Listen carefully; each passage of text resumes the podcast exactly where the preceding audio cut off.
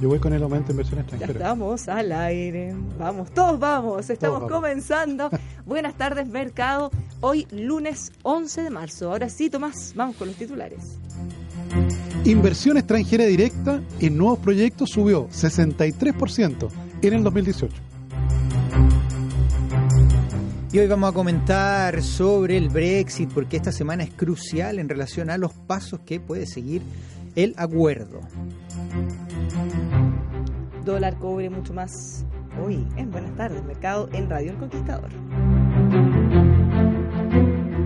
El análisis económico es presentado por Carlos Herrera, máster en acero y más. Los ascensores no se mueven solos. Detrás de cada ascensor Mitsubishi hay profesionales capacitados en el más importante centro de entrenamiento de ascensores de Latinoamérica, Heavenworld.cl y ASR Certificaciones, la casa certificadora que apoya a las pymes.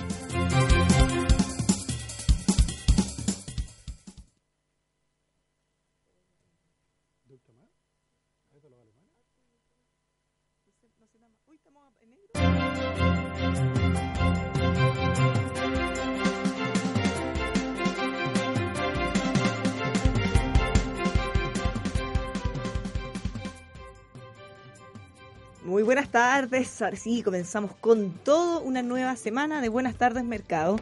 Le habla Bárbara Briseño junto a Tomás Flores, Alex y José. ¿Cómo están? ¿Cómo estamos partiendo la semana? Muy bien, Bárbara, muy bien. Con una muy buena noticia en materia de inversión extranjera. Así de gusto partir. Pero antes quiero dar otra buena noticia porque no hay plazo que no se cumpla ni deuda que no se pague. Y nosotros hace varios días habíamos anunciado un concurso para que se ganaran un libro que nos envió nuestro auditor Andrés Ibáñez Ulloa, El terrorista de Atacama. ¿Se acuerdan? Bueno, resulta que en la fotito que yo había subido en Instagram, en arroba Bárbara eh, tuvimos más de 300 personas participando. ¿ya? Entonces, para ser justo y para que eh, fuera total, completamente al azar, yo le pasé el celular a Tomás, que eh, no tiene ni Instagram ni ni una de estas cosas tecnológicas, y de verdad fue muy demasiado al azar. Rodó, rodó, rodó y puso su dedo en Un nuestro ganador. auditor, Gastón Hernández Yáñez. Briseño. Ah. Ah, claro, Briseño Flores. No, así que aquí tenemos nuestro primer ganador en la tarde. Ojo que es un pozo común de participantes, así que en la tarde en polo opuesto vamos a decir el otro ganador. Pero en el nuestro es Gastón Hernández Yáñez. Así que muchas gracias a todos por participar eh, en arroba Bárbara Bricenuca en Instagram. Ahora sí, ahora sí estamos listos para partir. Con las buenas noticias, otras buenas noticias, Tomás. Este dato, Bárbara, es elaborado por el Financial Times. Tiene una unidad que ve inversión extranjera directa en distintos países. Y tú sabes que el año pasado la inversión extranjera en Chile, según esta fuente que te comentaba, alcanzó a 4.200 millones de dólares aproximadamente. El año 2017. Y el año 2018 subió 63%, Bárbara, y llegó a 7.600.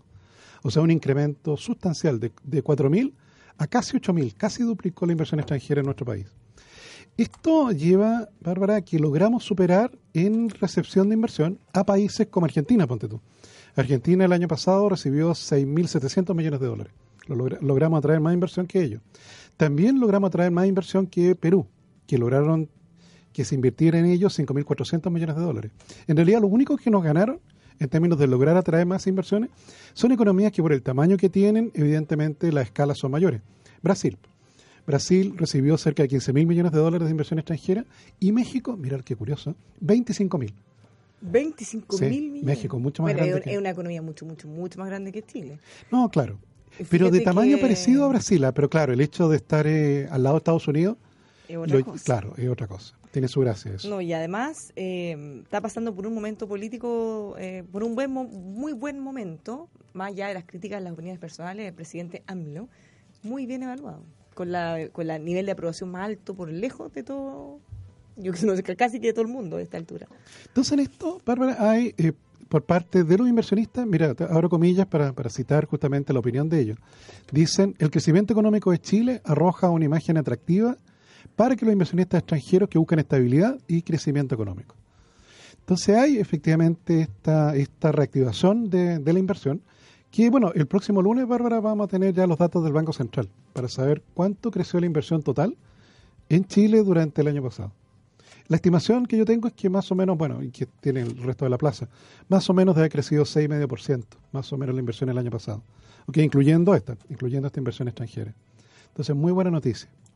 Una muy buena noticia. ¿Y cómo, en qué se ha concretado eso si nosotros quisiéramos una Estos son, radiografía? eh, tiene evidentemente, además del dinero que, que llega acá, es creación de empleo. La medición establece que durante el año 2018, por este tipo de proyectos, se crearon 14.000 nuevos puestos de trabajo, que es más del doble de lo que se había creado el año previo. Entonces, efectivamente, hay en esta, en esta materia también eh, puestos de trabajo involucrados. Te fijas, dado que, bueno, son proyectos en los cuales habitualmente eh, es necesaria la construcción de nuevas instalaciones. Ya, pero, pero es plata que está llegando. Eso es Sí. muy bueno. Ahora esto contrasta, pero ahora fíjate la- las cosas como, como, como lamentablemente ocurren al final. Esto contrasta con el anuncio que dio una concesionaria del puerto de Valparaíso, Bárbara, que es de un fondo australiano, que anunció de que desiste de la inversión en el nuevo puerto por cerca de 500 millones de dólares. Los tipos, Bárbara, tú sabes que llevan cinco años en trámite. Cinco años en trámite. Y ya se cansaron. Los tipos dijeron, ¿sabes qué más? Esto supera eh, todos los plazos y razonables, ¿te fijas? Y por tanto, ¿saben qué más? Nos vamos. Y se van a ir, pues, Bárbara. Entonces, efectivamente, aquí, bueno, una de las críticas que ha surgido durante, durante el día de hoy es, la posición que adoptó el alcalde. El alcalde de Valparaíso en relación a proyectos de inversión del puerto y también inmobiliarios y de otros. ¿Te fijas? Al parecer, finalmente, el alcalde Sharp, todo lo que implique una inversión, eh, efectivamente se pone en contra. Y eso finalmente va a tener el costo que, que- que efectivamente estamos viendo de que un gran inversionista australiano finalmente anuncia su salida de Chile. Estoy pensando en que al final habrán pensado que estirar tanto el elástico iba a terminar así. Porque necesitamos la inversión. Entonces, claro. en- no- o sea, no es llegar y darse el lujo de generar una oposición tan dura que finalmente terminen abandonando el proyecto. Ahora, en aspectos prácticos, ¿qué significa esto? Se van y ¿qué pasa con él? Con el proyecto, con ese terreno, ¿qué pasa con todo? Queda todo en la in- indefinición. Y a San Antonio debe estar celebrando. No, o sea, Antonio, de todas maneras, De todas maneras. vengan aquí. Pero, claro. pero Valparaíso se puede dar un lujo como este y ahora van a empezar todos a, a- a criticar, en el fondo, quién tiene la culpa, quién debió ser, quién no. Pero. Claro, pero imagínate para un australiano cinco años que lo estén tramitando por una cosa que no es tan compleja. pues, No solo tramitando, sino que generando oposición y críticas Sí. también. No, pero una cosa que no es tan compleja, pero si no están construyendo, no sé, una central nuclear, te fijas, están construyendo un puerto nomás. En una ciudad portuaria, o sea, tampoco es que estén construyendo un puerto en Viña del Mar, te fijas que uno podría decir, oye, a ver, espérate un momentito. No, no, estaban, lo único que dirían ellos es que era construir efectivamente un nuevo, un nuevo puerto en Valparaíso que efectivamente hace, hace mucha falta. Impresionante. ¿Sí? No, muy lamentable.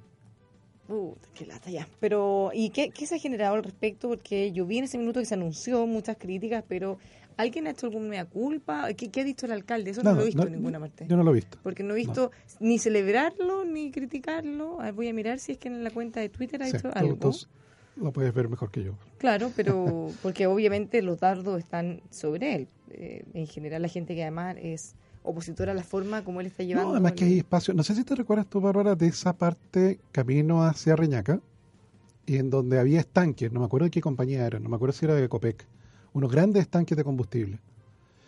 Y que efectivamente ya esos estanques no están. Y está ese paño de terreno que es de lo más valioso que hay allí, que efectivamente tiene un problema de contaminación. O sea, esa tierra está contaminada con los combustibles que durante tanto tiempo fueron guardados, guardados allí. Pero efectivamente no es misión imposible poderlos limpiar y poder echar a andar justamente proyectos de inversión inmobiliaria que son millonarios allí y que pudiesen generar efectivamente un montón de nuevos empleos. Sí, pero el tema es... eh, No, la voluntad, bueno, la voluntad. La voluntad en estas materias, efectivamente, si, si, si el alcalde no quiere que se haga ninguna inversión, bueno, ya estamos viendo las consecuencias. Sí, pero mira, yo estoy mirando en su cuenta. A ver, estoy mirando. Y. mm, no encuentro nada. Suspenso, deberíamos haber puesto música de suspenso mientras buscabas. A ver, no encuentro, no encuentro, no encuentro. Hoy estaba leyendo No, con, lleno total. con, lo, con la marcha del viernes y todo, salieron varios artículos de mujeres en el mundo y, y el mundo financiero que se han destacado. Algunas algunas por el capital que lograron obtener en Wall Street y otras por algunas cosas de ser las primeras mujeres presidentas de, de empresas, entre otros. Y hay uno que no sé si se acuerdan cuando les conté, que se llamaba, déjame buscar, Hetty Green, que fue, le, le apodaban la bruja de Wall Street. Pero no la bruja porque fuese sabelotoa o porque eh, tuviese alguna connotación con brujería, sino que efectivamente era por cómo vestía. Ella usaba solamente vestidos negros. Y no sale aquí muy bien la historia, pero yo la conozco, que ella era, ella llegó a ser una de las mujeres más ricas en ese tiempo, cerca de dos mil millones de dólares. Pero no sé si se acuerdan una vez que les conté que ella era tan austera que llegaba al máximo que usaba solo un vestido negro. Por eso la conocían como la bruja de Wall Street. Solo un vestido y lo lavaba en la noche y, y ocupaba el negro porque no se notaba la suciedad ni nada de eso. Entonces, que su hijo, por ejemplo, eh, cayó enfermo, o sea, se había caído, creo que tuvo un accidente, y ella por no llevarlo al hospital, por no gastarlo, lo cuidaba en la casa y finalmente terminó perdiendo la pierna del hijo. Oye, ¿esa Y de- que- de- ¿es alexista? No, no, no, no. no, de, esta- de la esta- corriente del alexismo. Ella se llama Hetty Green, que es la bruja de Wall Street. Yo me acuerdo de haber leído esta historia hace mucho tiempo, me, me acordaba perfectamente de dónde estaba. Ella vivía en, en una, en una habitación de hotel para no gastar tanto. No, era... Y se murió. Y el hijo que, que, que tuvo toda la, la plata se lo gastó todo. Ah, pero es como trágica tu historia. No, es, es muy trágica. Pero ella quiero que era, era administrado un fondo de inversión. No, ella, o sea, según lo que cuentan, tenía del papá, heredó cierta plata y la empezó a jugar en bolsa. Entonces empezó a hacer transacciones, ganaba y entre otras cosas ahí logró una fortuna, dos mil millones de dólares. Para esa época era como era como besos de Amazon. Claro. Oye, les cuento una, una antes de que Es pasemos que me lo- quedé pensando lo como, o sea, tú que hay como el generoso, el No, yo manito soy- al lado de esa Sí, porque señora. tú llevas a los niños al médico. no, no, Yo, no, yo no lo llevo, yo tengo un seguro. Tengo un Claro. seguro. No, fíjate que eh, no vieron al- Tú pagáis colegio, por ejemplo, no, no le enseñáis en la casa con los libros Claro, usados. aprendan de internet. cuando tú eres chico. Oye, ¿vieron al presidente Trump el otro día? Estaba con, con los CEOs de las distintas empresas. Entonces estaba con Apple, Amazon, entre otros. Entonces él va y lo presenta aquí. Mira, aquí estamos con Team Apple. Así. Y, dice- y después aparece una serie de memes tremendos, Andrés. Claro, porque, por ejemplo, eh, no sé, Bárbara Mercado o Tomás Perito, por ejemplo. claro. Así, no, el presidente se escapa. Se escapa. ya, está buena el personaje. ¿Cómo se llama la señora? La bruja de Wall Street. La bruja de Wall Street. Bueno, pero saben que eso no es tan alejado. No sé si ustedes han visto. Yo creo que eso recién ahora ha cambiado un poco, pero eh, en general muchas de las personas que tienen mucho, mucho, mucho, que, pero que les- cualquiera diría que les sobra o nadan, son bien apretados, casi miserables. Hoy en día como que ha, ha cambiado un poco eso y quizás ya se atreven a ostentar un poquito más o a disfrutar un poquito la vida, aunque sea.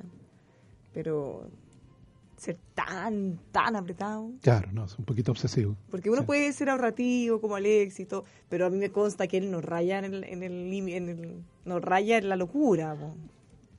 Come hecho, todos los sabes, días, por una cosa, una cosa curiosa que me hiciste recordar, Paro, eh, hay un, también un emprendedor de su época, eh, de apellido Winchester, que creó efectivamente toda una línea de rifles y armas de fuego y se hizo rico. ¿ok? Fallece él y la fortuna le hereda la viuda, por cierto. Y tú sabes que ella le vino una obsesión de que el día que dejase de ampliar su casa iba a morir. Y se pasó los siguientes años agregándole pisos a la casa. La casa llegó a tener varias hectáreas de metros construidos. Y le agregaba escaleras que no llegaban a ningún lado, efectivamente habitaciones y habitaciones y habitaciones. Y le vino esa obsesión, ah, bueno, hasta que se murió. no le sirvió de nada seguir construyendo la casa. No, nada. Impresionante. No, y además, claro, eh, supersticioso más encima. Sí. Eso ya es como una mezcla de hartas cosas juntas. Oye, ¿vieron lo que pasó hoy día en la mañana? Que tocaron todos los medios, pero que se cayó un avión. Et- Etiopía, sí, súper lamentable. No. De hecho, eso me hizo pensar, eh, una, la- o sea, como la típica pensada reflexión. En general es muy raro que se caigan aviones. O si uno mirara el porcentaje, porque obviamente salen en la televisión y todos lo comentan y terrible, y de repente uno se acuerda que quizás no hace tanto puede haber pasado algo parecido. Pero si uno mira la cantidad de vuelos que se realizan diariamente, Miles. o sea, es más probable quizás morir atropellado, no sé, que No, claro, un infarto, de cualquier cosa que, que en un vuelo. Hay mucha gente que le tiene miedo. O parejas que viajan separadas en distintos vuelos. Así como, ¿no, no has oído el Ah, eso así? nunca lo he visto. Sí, yo he conocido matrimonios que cuando van de vacaciones, obviamente solo los papás, o el matrimonio, viajan en vuelos separados, porque en el fondo si es que llegara a pasar algo, eh, los niños se quedan sin uno de los dos y no sin los dos. Ah, A ese nivel. ¿De verdad? ¿Lo, lo escuchaste o conoces No, no, yo, les conozco un caso, sé de varios, pero me consta uno, que, es- que me decían que siempre viajan separados. Ah, Eso, eso Pues- es un poco exagerado, ¿no? Yo nunca lo he hecho, es que yo considero que eso, porque la posibilidad de que te pase algo al final, es como que la vida realmente, realmente, realmente tenía que buscar.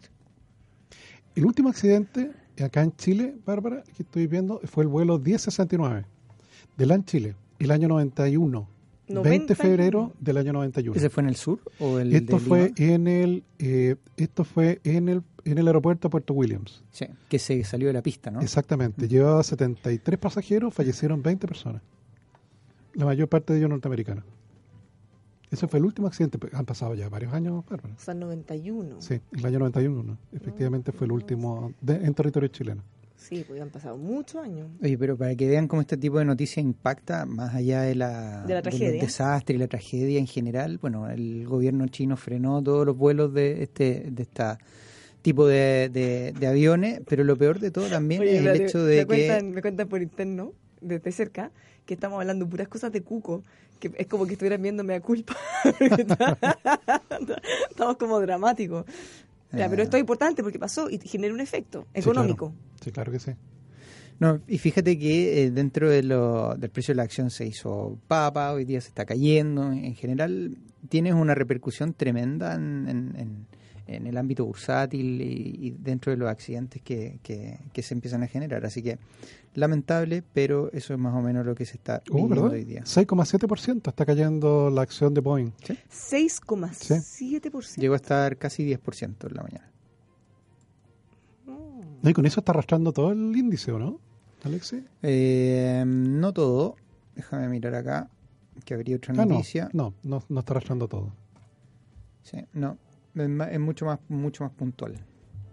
Sí, yo, creo que lo que más está pegando ahí es el hecho de, eh, de todo el efecto del Brexit, ¿ah? que mañana ya es la votación del plan y de ahí tiene una por lo menos dos días más en donde si se va rechazando va pasando algunos puntos en particular y llega el jueves, si es que todo esto llega al, último punto, el jueves donde se, se firmaría o se podría empezar a discutir el retrasar completamente la, la salida de, de Reino Unido de la Unión Europea. ¿no? Pero todo vislumbra a un efecto de que esto no tiene por dónde ser aprobado.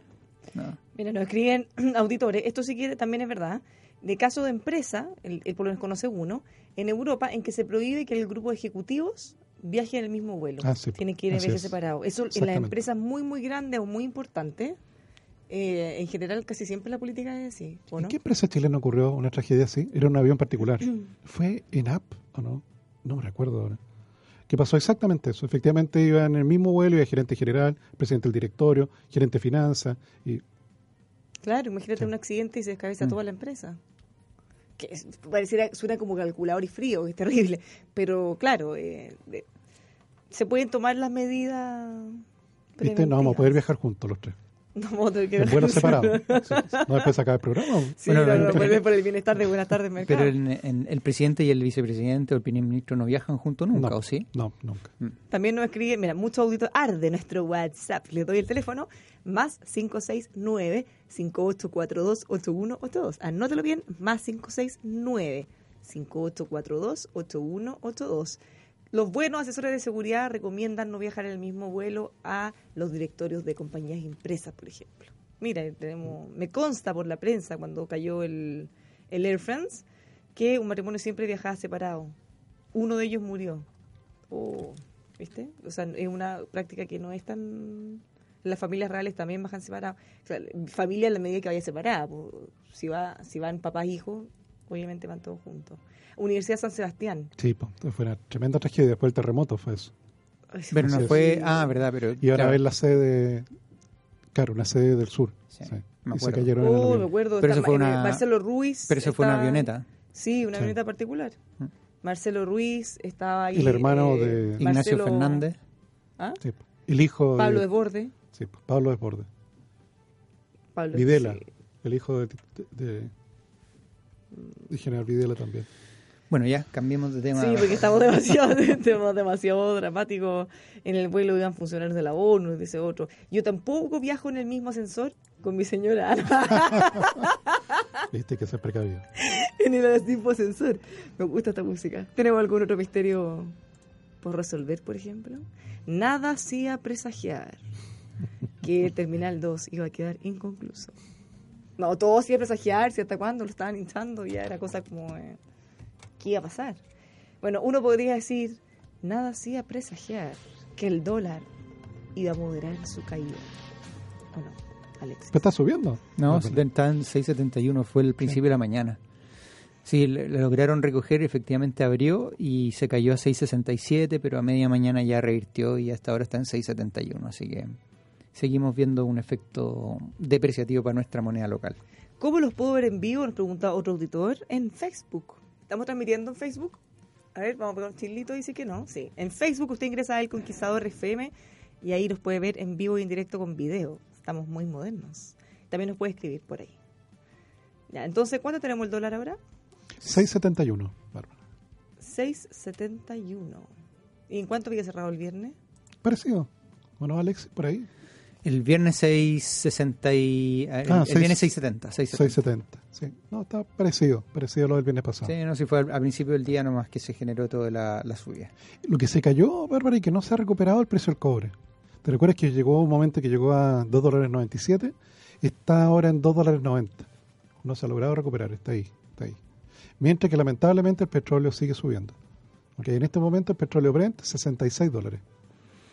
Sí, pero eso pasa porque la semana hay reuniones de los miembros del OPEP. Ustedes saben que dentro de las mediciones diciembre-enero que se hicieron de producción, han bajado la producción de los miembros del OPEP como en 730 mil barriles. al día, que es mucho menos del compromiso que se habían planteado. Acuérdense que el, plan, el compromiso era un millón, un millón doscientos barriles más o menos en esta fecha. No lo han cumplido. Pero eso pasa también por el efecto de sanciones que tienen contra Irán y contra Venezuela en general ahora último. Con todo lo que está pasando en Venezuela, también tenemos que reconocer que efectivamente hubo sanciones en, en, relación de con medida de presión y eso ha ayudado también a que efectivamente se reduzcan niveles de producción tanto en Venezuela como Irán. No han logrado mm, no han logrado reducir del todo lo comprometido, en este caso Arabia Saudita el que se lleva la mayor parte de la torta en términos de producción, en, términos de reducir, y ni siquiera Rusia, que es un aliado de los miembros de la OPEP, ha logrado cumplir. Así que todo eso en su conjunto está llevando eh, a una semana muy, muy turbulenta. ¿Sabes qué están proyectando? que efectivamente en, términos de oferta y demanda se mantengan relativamente en equilibrio. El problema pasa de que China ha mostrado muchos signos de desaceleración y el viernes lo tocamos muy rápido, pero China, por ejemplo, en exportaciones cayendo más de un 20% en febrero, en importaciones cayendo más de un 5%. Entonces, efectivamente hay una desaceleración que se está, que se está haciendo notar y esa desaceleración inmediatamente se hace notar en todos los commodities, se traslada a los commodities. Por lo tanto, un efecto menor, de menor demanda. Y, en esa señal eh, es donde empiezan a sufrir un poco. Pero eh, esa menor demanda también puede ayudar a, equilibrar un poco más ese efecto entre en el, en el mercado del petróleo. De hecho, ¿cuánto está tomada? ¿Está en 54 dólares el WTI?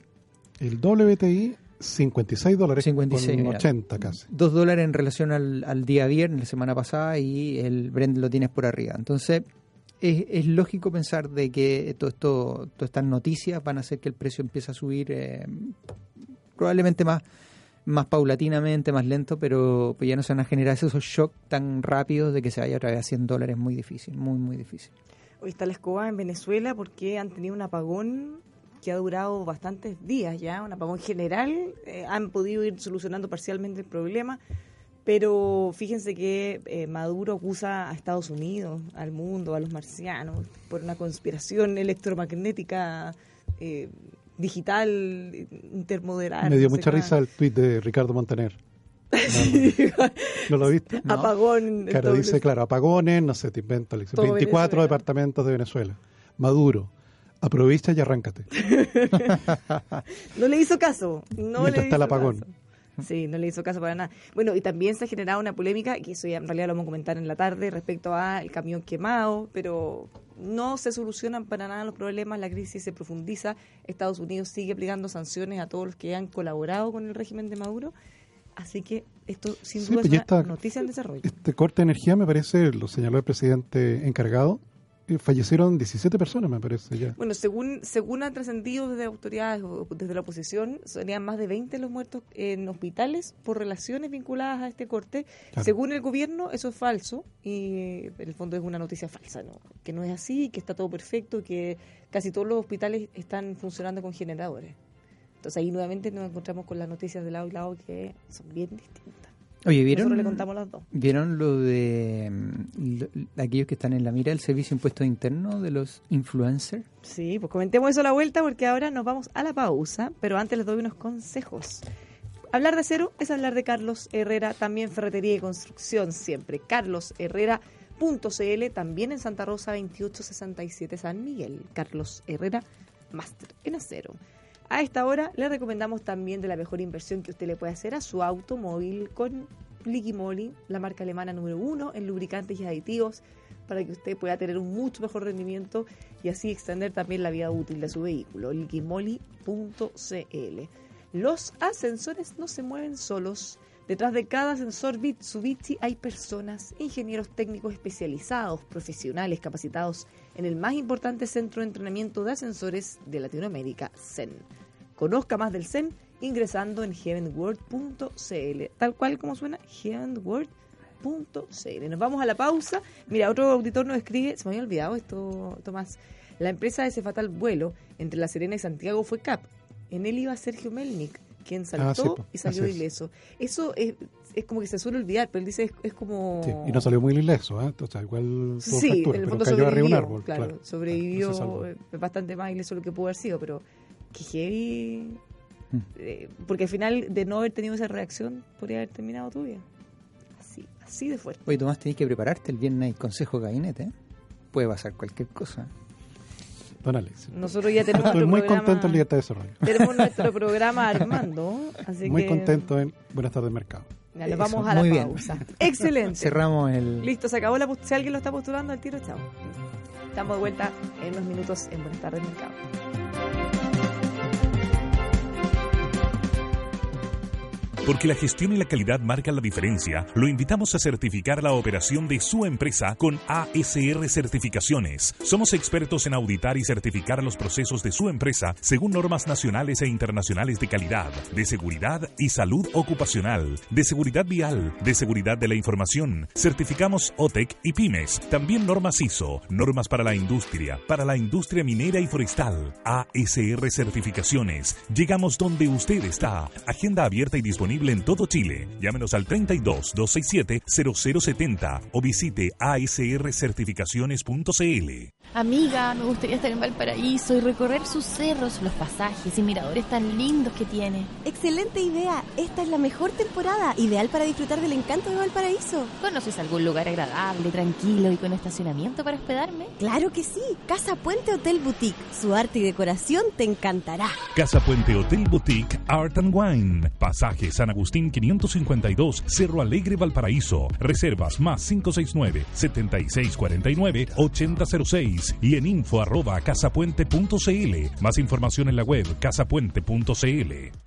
Conozca los variados modelos de lentes ópticos que trae desde Italia Óptica Santa Lucía. Si necesita un armazón elegante, de moda, incluso para realizar deportes, tiene un amplio surtido de armazones de primera calidad de excelente garantía. Óptica Santa Lucía posee la tecnología para entregarle sus lentes ópticos desde una hora, siendo atendido por un personal de primerísima calidad y mucha experiencia. Son seis décadas al cuidado de su vista. Conozca el nuevo multifocal de rápida adaptación, teniendo un solo lente para la visión de lejos, intermedia y cerca. Agustinas 802, esquina San Antonio. Óptica Santa Lucía. Solari y compañía limitada. Ingrese a la página web ópticasantalucía.cl. Mira más allá de lo que ves con los telescopios, prismáticos y microscopios que Óptica Santa Lucía tiene para ti. Hola Luchito, ¿cómo vamos con el avance la obra? Vamos, jefe, nos quedamos cortos de chumbre, volcanita, plancho OSB. Y papá mala pata se nos echó a perder la soldadora. Cache, hasta que llueve. Ya, súbete a la camioneta y vamos al molde aquí cerca y compramos en esta cuestión grande todo. No, pues jefe, ahí tenés muy re mal. Hay que andar persiguiendo los vendedores, hacer cola, no asesorar nada y uno pierde tiempo, jefe. Vamos a Carlos Herrera, mil veces mejor.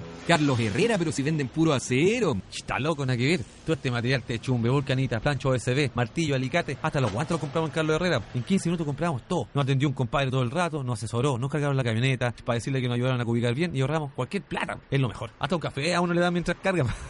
¡Oh, qué buena! Vamos entonces, pues, Carlos Herrera, me convenciste. Y nos tomamos el café. Carlos Herrera, máster en acero y más. Mejor atención, asesoría, materiales de construcción, ahorro de tiempo y dinero. Visítenos en carlosherrera.cl. Carlos Herrera, máster en acero y más. Para Mazda, un auto no es simplemente una pieza de metal. Es una obra de arte creada para ser disfrutada. Por eso en el diseño de sus automóviles, Mazda aplica el concepto japonés Kodo, que significa alma del movimiento y que busca generar un vínculo emocional entre el conductor y su auto. Descubre el diseño de avanzada Kodo en Mazda Dumai. Visítenos, se sorprenderá. Mazda Dumai, 60 años de prestigio y confianza en el mercado automotriz. Dumai.cl, integrantes de la red del Center. Mazda Dumai, simplemente expertos en Mazda. Escuche música libre.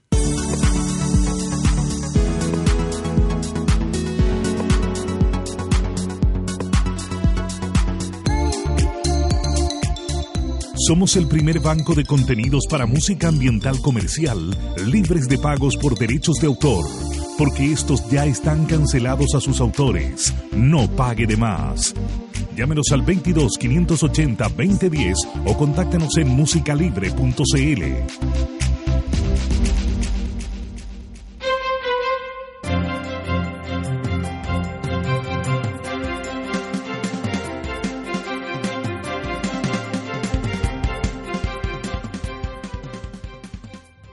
estamos de vuelta, le habla Bárbara Briseño junto a Tomás Flores y Alexis Soces. Muchas gracias a todos por sus comentarios y fíjense que eh, en realidad no sé si podemos comentar tanto al respecto de esto, pero lo vamos a, incorporar en el radar. Me escriben en Instagram, en arroba Bárbara. Me preguntan, o me dicen que comentemos, el bajo precio de los arándanos por la sobreproducción mexicana. Qué mala noticia. No, claro. No, no sé qué son los arándanos. A lo que sí vi hoy día en el en, eh, suplemento del campo del Mercurio. ¿Se recuerdan ustedes que yo les conté que la uva de mesa estaba pasando por muchos problemas? Sí, Porque Estados Unidos es un gran productor de uva de mesa que la exportaba a China. En lugar de exportarla, la guardó y efectivamente eh, eso llevó a que el precio de la uva cayera de manera significativa y los envíos desde Chile hacia Estados Unidos también. Bueno, se ha descubierto efectivamente en la última semana, Bárbara, que eh, la uva que los americanos estaban guardando, efectivamente gran parte quedó fuera de posibilidad de ser vendida. Entonces se les produjo un problema. Entonces los supermercados norteamericanos llamando eh, urgente a Chile para comprar la uva de mesa. Así que el precio está subiendo. Así que buena nos cosa. salvamos, pero pero mira, fue una cosa una cosa porque se veía la temporada. O sea, no solo, no solo no se va a perder, sino que además va a tener un mejor precio que ya estaban considerando. Exactamente, no, si había sectores, yo vi por ahí algunos que estaban pidiendo que el Estado hiciera un plan de salvataje para los viñateros. Ah, algo, Sí, algo. sí. No, porque el precio está de verdad cayendo mucho. Cote Evans nos dice, esto sí que es interesante también. Pensando de aquí al 31 de diciembre de este año, nos comenta, JP Morgan estima que el dólar debería estar cerca de los 710 pesos, mientras que la raíz vial cerca de 600 pesos. ¿Cómo puede ser? ¿Por qué esa diferencia? Yo creo que por el precio, la estimación de precio de cobre, ¿eh? porque la raíz vial, si no recuerdo mal, llegó a decir de que el precio de cobre podía empinarse hasta casi los 4 dólares. Siempre y cuando se, se separara todo el conflicto comercial, o sea, diluyera. Entonces yo creo que son tipos de cambio para distintos escenarios. Te fijas, uno un escenario más optimista, como el de la raíz vial, en que se arregla el conflicto comercial entre China y Estados Unidos, y otro más pesimista, Sí. en que no ocurre eso. Nosotros estamos en 650 a final de año, así que estamos en la mitad. En parejito. ¿Y ustedes en, en base a qué? Eh, ¿En qué fundamentales están afirmando? Cobre, eh, cobre, inversión, crecimiento, dólar, eh, ¿Y- política, ¿Y la proyección del cobre? la política de Estados Unidos, entre otros. Tres dólares. Tres dólares. Tres dólares de aquí a final de año. Pero es muy, es muy probable, ¿sabes? Que hay varios informes que están mostrando de que podría haber una recuperación de commodities muy fuerte en el segundo semestre. Eh, ahora, ¿cómo podría darse esa reactivación? Lo que pasa es que eh, cuando tú miras a nivel mundial, efectivamente tú ves una desaceleración. Por lo tanto, tú podrías decir, cómo va a crecer si en verdad te estás desacelerando, no, no converge.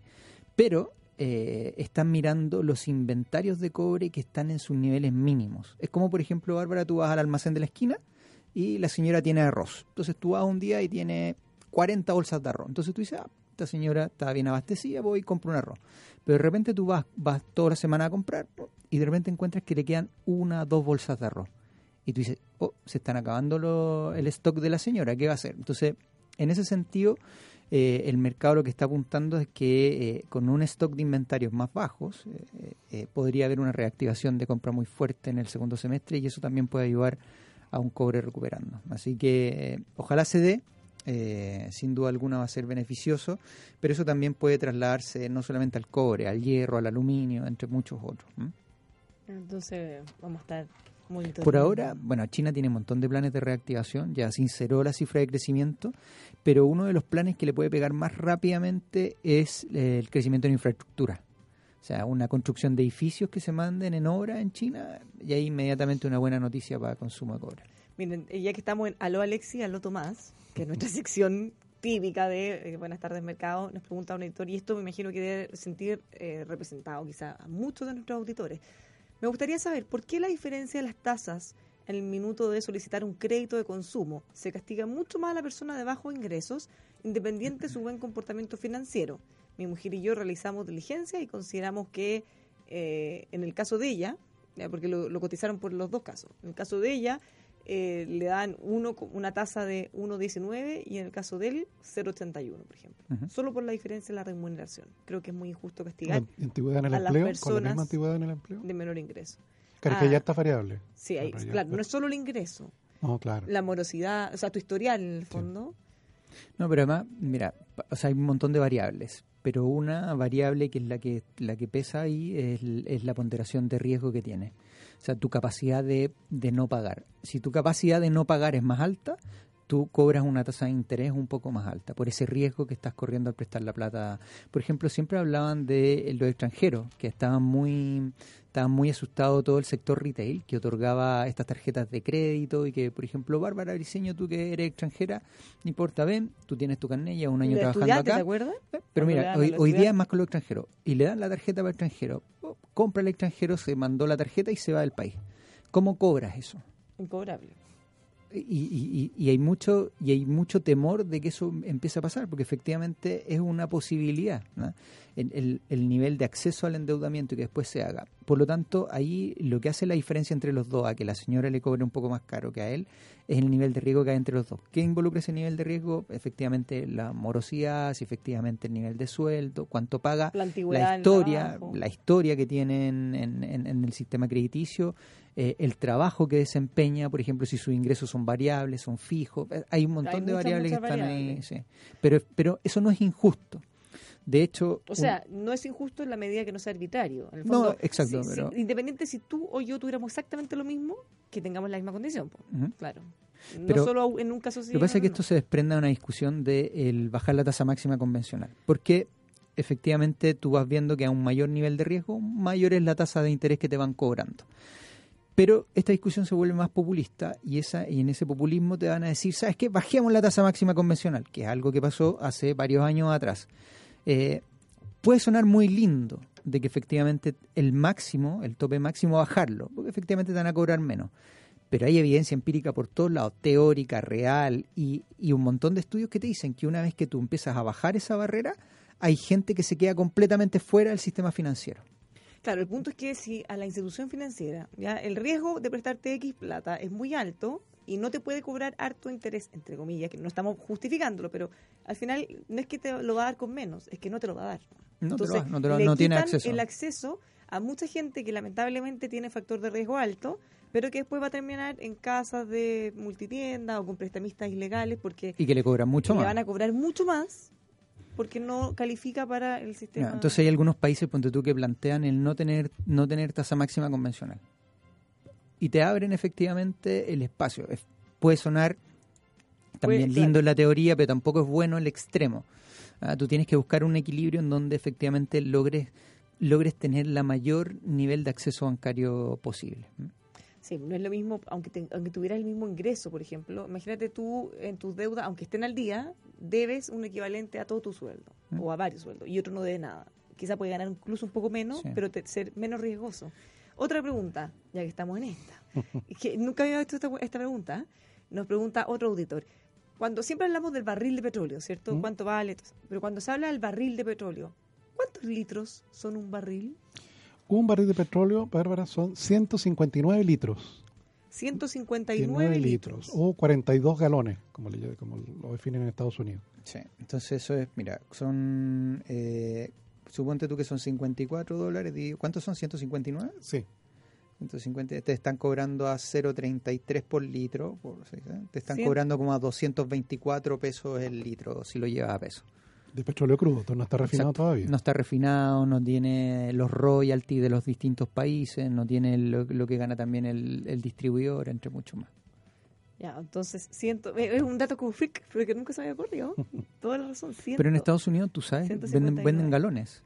Por lo Sí, tanto, pues, cuando tú vas, galones. dice, a ver, el litro, el galón de petróleo, 2 dólares con 50. Y tú dices, galón, ¿qué es galón? ¿Cuántos litros trae Sí, un galón? eh, ¿Cuánto eh, le he hecho? sí, ¿No le he hecho? como que no cacha. Al final uno le echa por plata nomás. Yo le echaba- porque tenías que pagarlo casi siempre antes. Entonces tú dices, quiero 15 dólares. Ya, 20 pues, pero es que dólares. un día me pasó, ponte tú, haciendo la comparación, esto fue hace 10 años atrás.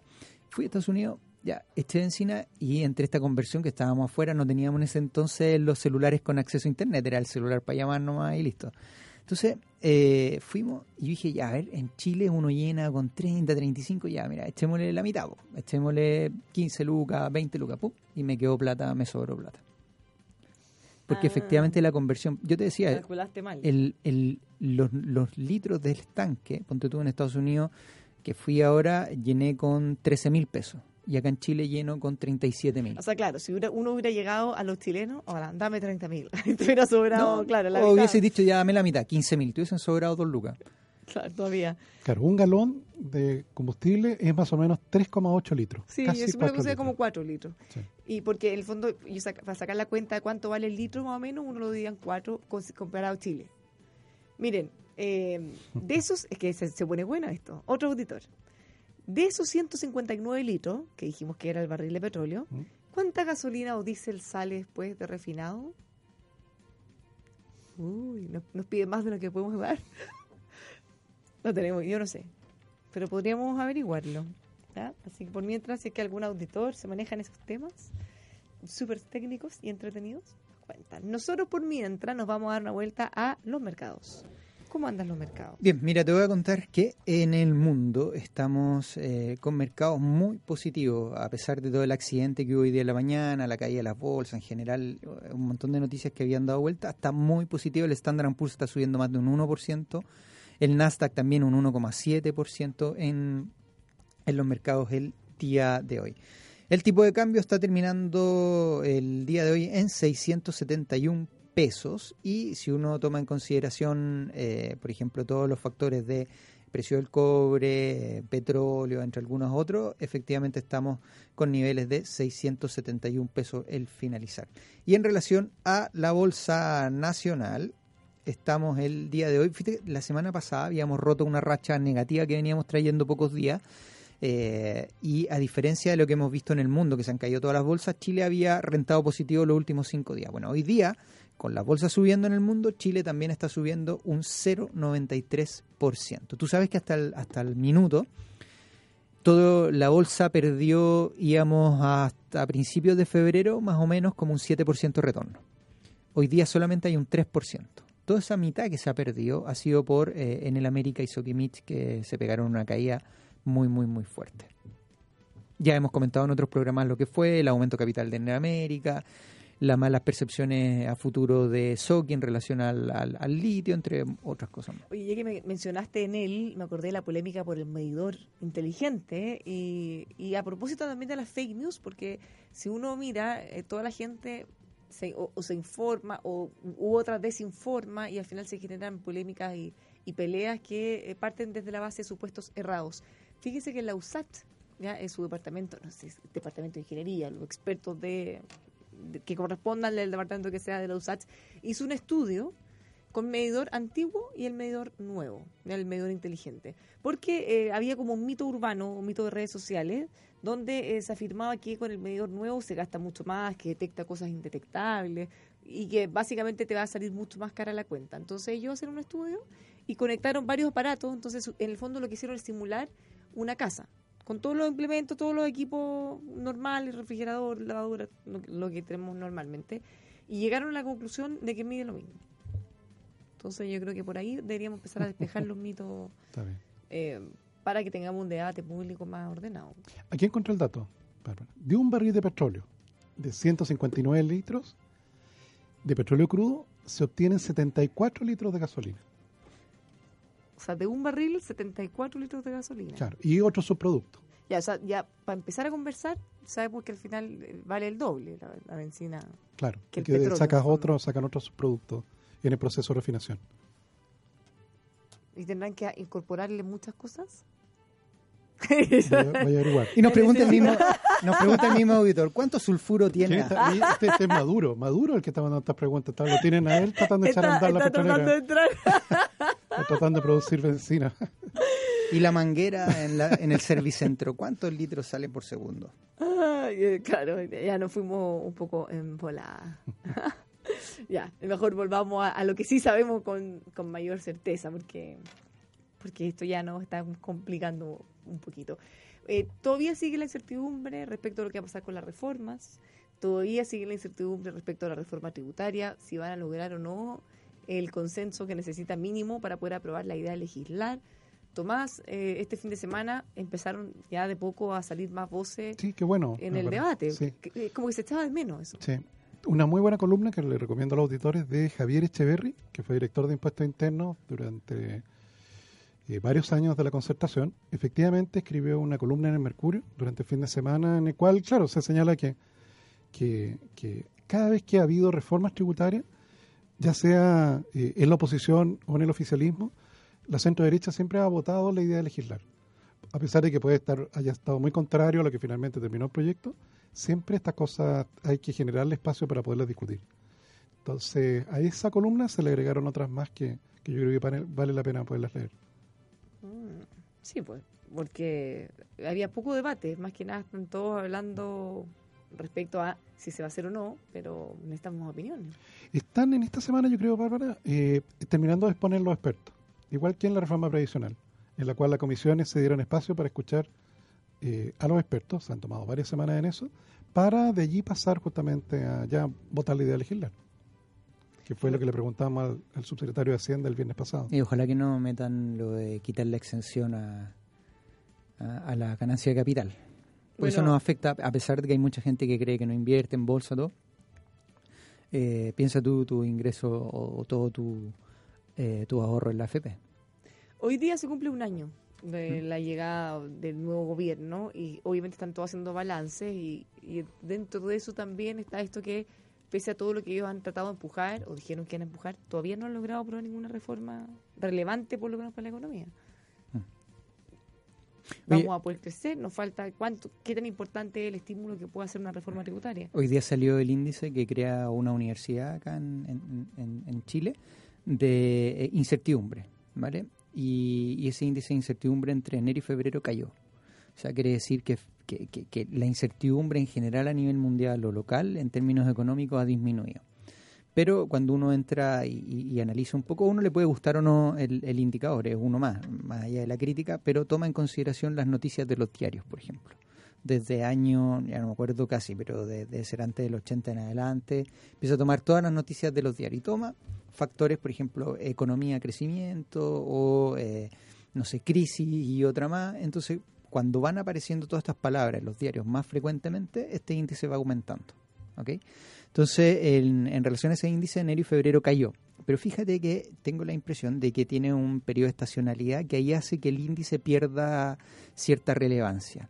Porque lamentablemente, a pesar de que es muy objetivo y cuantificable cómo se mide el índice, es muy subjetivo la editorial de los, de los medios de televisión, radio y diarios.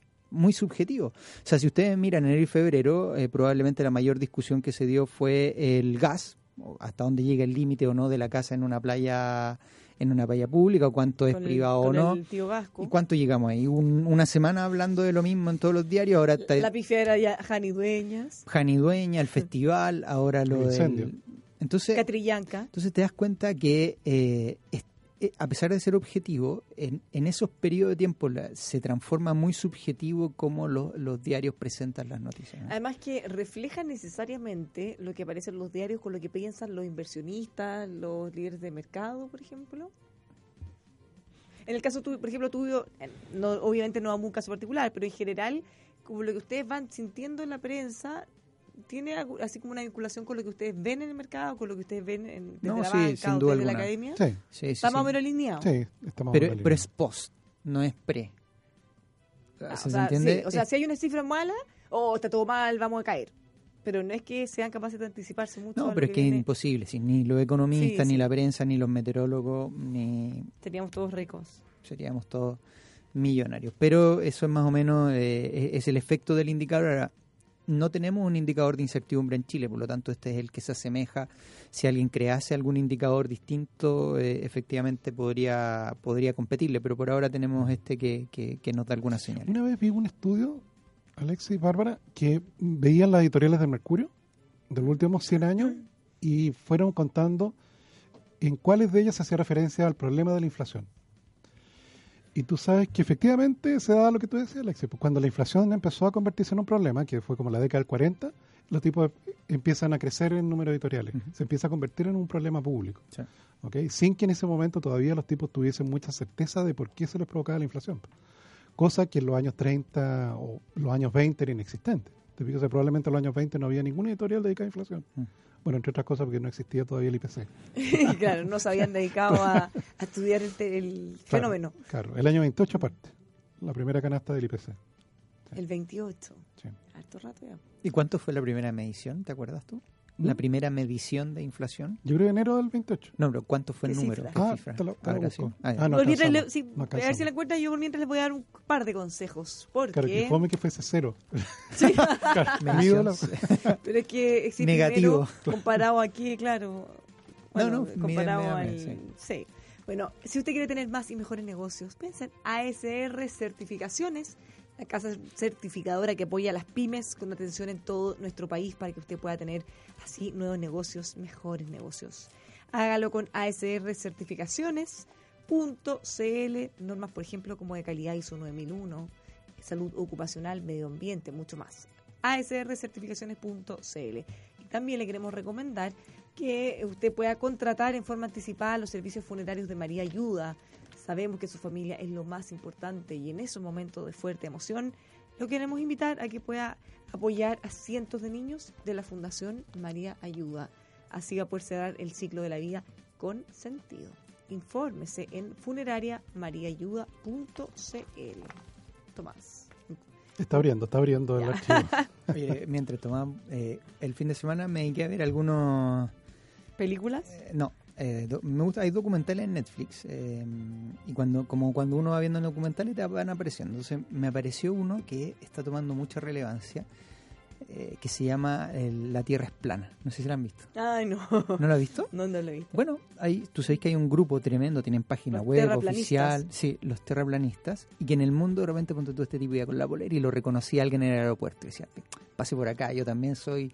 Bueno, y, toma, y ha, tomado, cofradía. ha tomado tan relevancia esta como una teoría conspirativa de que efectivamente el, el mundo es plano o la Tierra es plana, que le hacen una entrevista. Empiezan a- y este tipo que defendía que era que, que defendía que la Tierra era plana le dice todo el mundo va a conocer eh, que la Tierra es plana. Todo el- to- todos alrededor del mundo van a conocer que la Tierra es plana. Entonces el periodista le y le dice, a ver, espera, pero usted entiende lo que es alrededor, ¿cierto?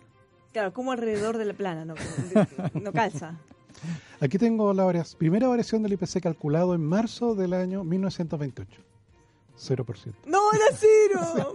Pucha. Ahora en abril del año 28, 2%. Ah. Ahí ya empezó. ya- Oye, anduvieron troleando al alcalde Sharp el fin de semana y no por el, el- pues, más eso era más crítica lo que tiene que ver con el terminal. Pero fíjense que él le había hecho eh, una comparación porque decía que en las farmacias populares de Valparaíso, eh, no me acuerdo si era bueno, las pastillas anticonceptivas, bueno, da lo mismo, un remedio cualquiera, un medicamento o un anticonceptivo, lo que fuera. costaba 150% menos que en otros lugares, las farmacias normales. Entonces, muchos empezaron como, oye, no se puede 150, como, hello, ¿quién, quién te hizo este cálculo? Beatriz Sánchez.